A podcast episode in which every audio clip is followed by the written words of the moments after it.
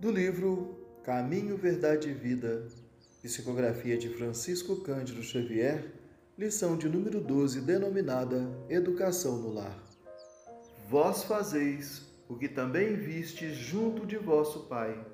Palavras de Jesus descritas no Evangelho de João, em seu capítulo 8, versículo 38. Preconiza-se, na atualidade do mundo, uma educação pela liberdade plena dos instintos do homem, olvidando-se pouco a pouco os antigos ensinamentos quanto à formação do caráter no lar.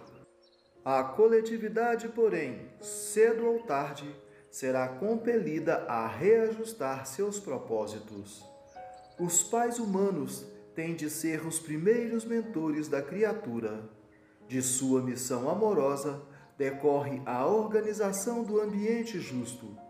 Meios corrompidos significa maus pais entre os que, a peso de longos sacrifícios, conseguem manter na invigilância coletiva a segurança possível contra a desordem ameaçadora. A tarefa doméstica nunca será uma válvula para gozos improdutivos, porque constitui trabalho e cooperação com Deus.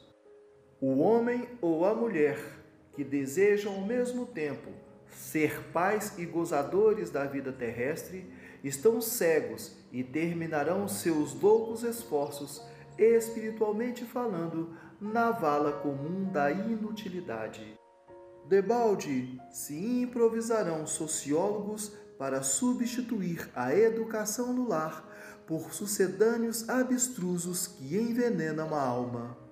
Só o espírito que haja compreendido a paternidade de Deus acima de tudo consegue escapar à lei pela qual os filhos sempre imitarão os pais, ainda quando estes sejam perversos.